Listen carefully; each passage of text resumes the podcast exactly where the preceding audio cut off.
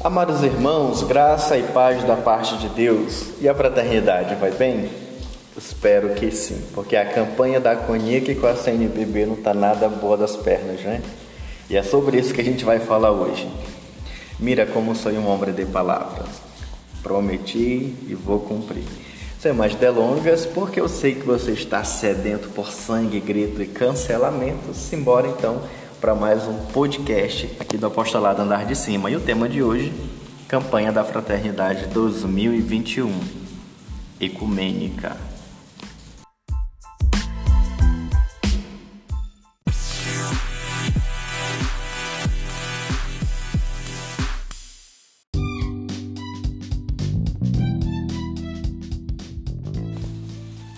Muito bem, para começo de conversa, a gente tem que entender o que, é esta CNBB.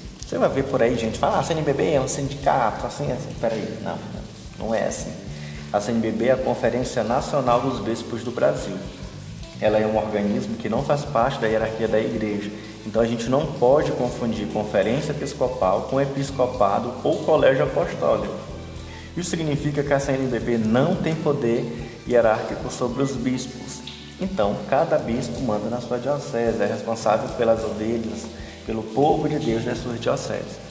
Tá bom? Então, só para deixar claro, a CNBB é um organismo permanente que reúne os bispos do Brasil e exerce conjuntamente com eles funções pastorais em favor dos fiéis em seu território. Beleza? Ok? Entendeu? Então, agora se ligam o que é essa campanha da fraternidade. Vamos lá.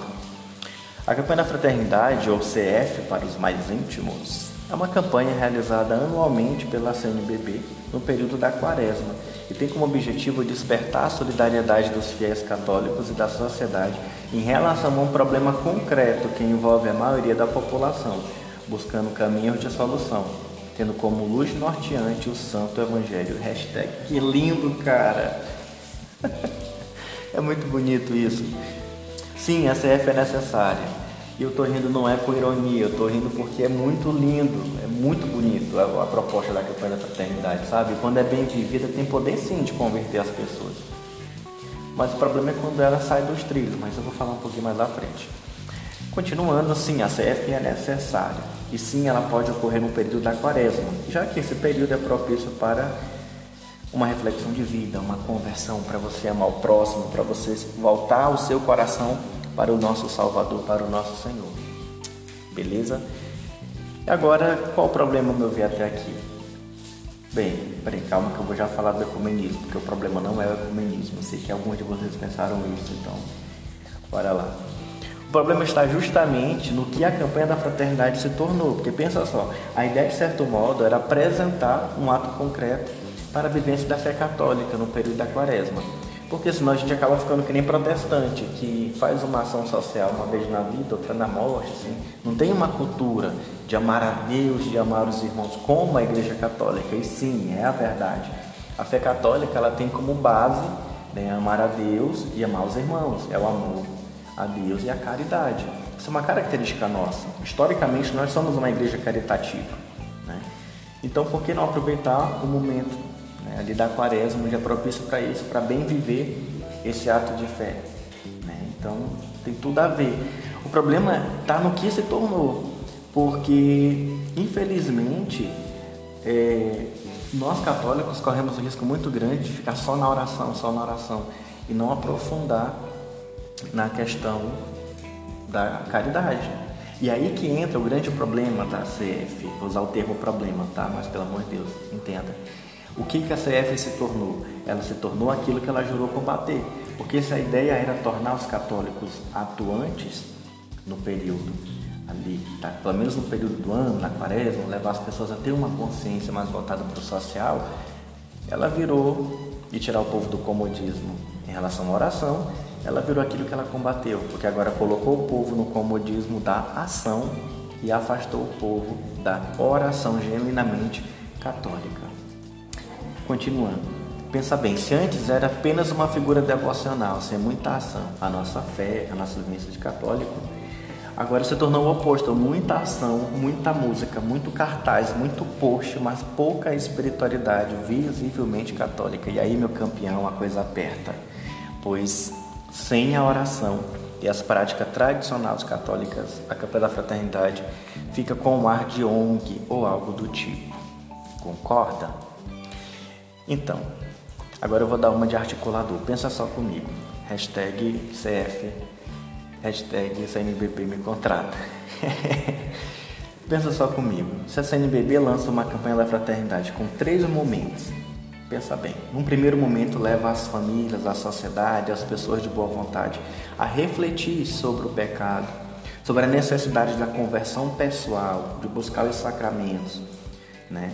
de ter um coração voltado mesmo, um coração contrito e de voltar para os braços do Pai. Pensa só isso agora entrando num segundo momento, onde depois de ter um coração convertido, ou pelo menos levar as pessoas a pensarem nisso, no segundo momento da campanha fosse abordado tema relacionado à doutrina social da igreja. E aí frisar a importância da vida caritativa do cristão. Tudo de um modo que o povo fosse sendo catequizado, o povo fosse sendo despertado no senso do despojamento e do amor ao próximo. Cara, eu falei muito bonito agora, né? Despojamento. E por fim entraria a terceira fase, onde abordaria de forma mais concreta o tema do ano. Desse modo, o povo, nutrido da espiritualidade cristã católica, abraçaria de forma mais santa o objetivo proposto pela CNBB.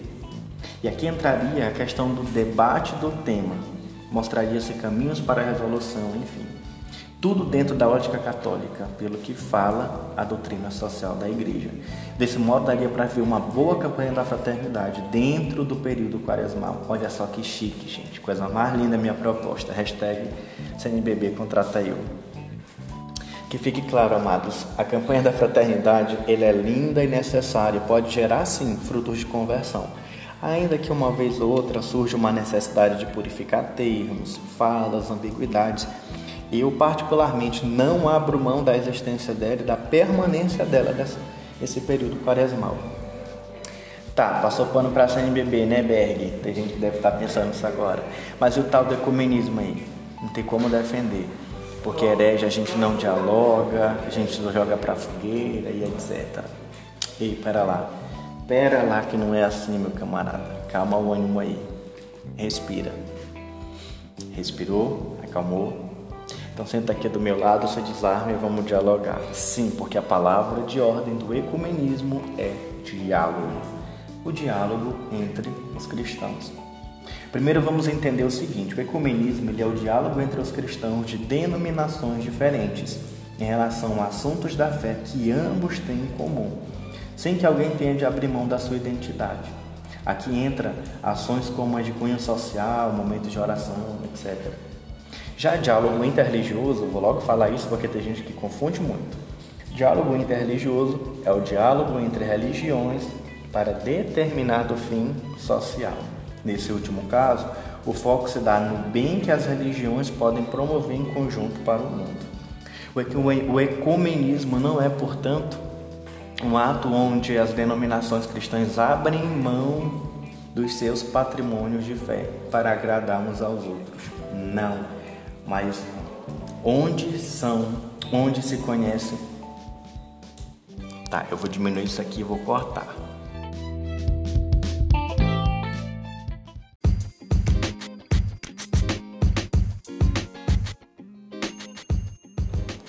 Não, mas onde se conhecem, passam a se respeitar e até mesmo rezarem juntos, agirem juntos, sem se atacar, sem se caluniar.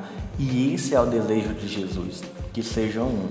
Destaco aqui a plataforma de ecumenismo chamada Em Cristos, que é uma sigla para o encontro de cristãos na busca pela unidade e santidade. Dá uma pesquisada aí, você vai ver como é lindo o ecumenismo vivido conforme pede a Santa Mãe Igreja. E o Em Cristo está de parabéns, porque segue direitinho os documentos da igreja e faz o ecumenismo tão sonhado pela encíclica do Papa João Paulo II, que a gente vai falar um pouquinho mais à frente. Ah, e como é que a gente vai converter esses crentes para a Igreja Católica? Bem, o ecumenismo proposto pela Igreja Católica Apostólica Romana é este, o diálogo, para ver esse conhecimento mútuo entre as denominações. Esse lance de conversão ao catolicismo, né, afins, é secundário. Havendo o mínimo de respeito já é um grande passo. Quem me conhece sabe o quanto eu era anti-ecumênico. Pode falar de qualquer coisa comigo na época, uns tempos atrás aí. Vai falar de crente protestante, rapaz, era procurar briga. Bem, tá ok, Berg, mas qual foi o problema então da campanha da fraternidade? O que é que tem a ver com o ecumenismo nisso tudo? Bem, Agora que eu já expliquei tudo isso e tô para ficar com a goela colada na garganta de tanto falar, fica fácil entender. O ecumenismo não é irenismo, onde cada cristão ou denominação cristã abre mão da sua fé para facilitar o diálogo com o outro, certo? Deu para entender? E aqui é que encontramos o problema do documento base da CF desse ano. Vamos lá, a campanha da fraternidade desse ano ecumênica. Isso significa que outras denominações cristãs abraçaram a proposta do tema desse ano. Uma campanha assim ocorre a cada cinco anos, beleza? Pois bem, esse ano o texto base foi feito com o estilo que é próprio do CONIC e não com o estilo que é próprio da CNBB. Tá, mas o que é CONIC, minha gente? É o Conselho Nacional das Igrejas Cristãs. É a plataforma ecumênica mais antiga do Brasil. Ah, só abrindo um parêntese. Quando a gente fala de meios ou grupos de, de diálogo ecumênico, a gente chama de plataformas, tá bom? Então, CONIC é a mais antiga, né? E eu citei mais acima o Em Cristo. Então, confere lá o trabalho do Em Cristo, vocês vão ver como é legal. Então, por isso, como, por, por, como o CONIC é o mais antigo do Brasil, por isso o trabalho já vem feito bom tempo para a CNBB. Porém, o estilo base neste ano não é condizente com o estilo católico de se escrever esse tipo de documento. Por isso que apresenta termos ambíguos, que na doutrina católica tem um significado e fora dela apresenta outras interpretações, como é o caso aqui do termo gênero. O texto foi escrito por uma pastora que defende ideias literalmente contrárias à fé católica. E como o texto foi escrito por ela e revisado pelo CONIC e não pela CNBB, aconteceu que o ecumenismo falhou feio ao usar termos que ferem diretamente a doutrina católica. Ferem porque o significado fora do meio católico é um e dentro do meio católico é outro. E isso geraria, como está gerando, uma grande confusão de fé na cabeça de muita gente. É como se a pessoa que escrevesse o texto não abraçasse a ideia do ecumenismo tal qual como ele é e fizesse um tipo de diálogo entre os cristãos onde não se tem o cuidado com o que pensa a fé do outro, nesse caso a Igreja Católica. Isso mostra, gente, um amadorismo sem precedente. Já que a CF ecumênica ocorre há anos, esse tipo de erro é inadmissível. É de uma falta de respeito e consideração tremenda Agora vamos ver esse erro né, cometido de um jeito mais prático. Vamos lá. Pega-se o termo gênero. Gênero para a Igreja Católica abarca o gênero humano. Fora da Igreja Católica, esse termo é adotado muitas vezes como gênero masculino, feminino, e a gente sabe como é que está essa questão aí da ideologia de gênero. Então, quando esse termo é e lá nos textos está usando gênero como essa questão de masculino, feminino, dessa e, e, e relacionada à ideologia de gênero. Quando um católico pega esse termo, ele meio que diretamente está tendo contato com um documento dentro da sua igreja, com coisas, com um termo apresentado de forma ambígua, ou seja, o católico vai ler aquilo o bom católico vai pensar, bem, mas está falando do gênero humano? Não, mas aqui está falando de minorias, de não sei o que, de ideologia de gênero, algo que a nossa igreja não abraça, não concorda. Então isso vai causar uma confusão na cabeça dos católicos, né? Então, não seria muito mais interessante se fosse respeitado a, a, a, a CNBB, fosse respeitado a fé católica e pelo menos pelo menos tivessem tido a consciência de levar como base a encíclica 1 num sítio do Papa João Paulo II, aí sim o ecumenismo seria vivido tal qual como pede a Igreja Católica. Lembrando que a CF é de inspiração católica. Amados, a campanha da fraternidade é boa, ainda que apresente falhas. E sim, é uma grande oportunidade de despertar caridade no coração dos cristãos e fazer a diferença na sociedade. Pois é, pois é, pois é. E nem me venha me chamar de comunista, petista, taxista, eletricista por dizer isso, porque é a verdade. A campanha da fraternidade não é de toda má. O ecumenismo é bom, é um desejo do nosso Deus, o nosso Senhor, que todos sejam um. Sobre o diálogo com os irmãos de outras denominações cristãs, eu mesmo sou testemunho de que é possível. Tenho vários amigos não católicos e que oram por mim, rezam por mim e eu rezo por eles. E é muito importante esse, haver esse diálogo porque eles me perguntam muita coisa e não é só sobre a questão das imagens, eles perguntam sobre a questão de salvação, questão da volta de Cristo, como que o católico vê é, certo comportamento, como que a doutrinagem nesse aspecto.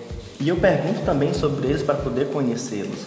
E desse modo, certos amigos que nem podia se cogitar a ideia de falar sobre fé com o católico, porque eles não acreditavam que a gente ia ser salvo, algo nesse sentido, hoje em dia são dos grandes amigos, grandes irmãos que oram por mim, pela minha vocação, para você ver o quanto que é importante você dialogar e conhecer o outro.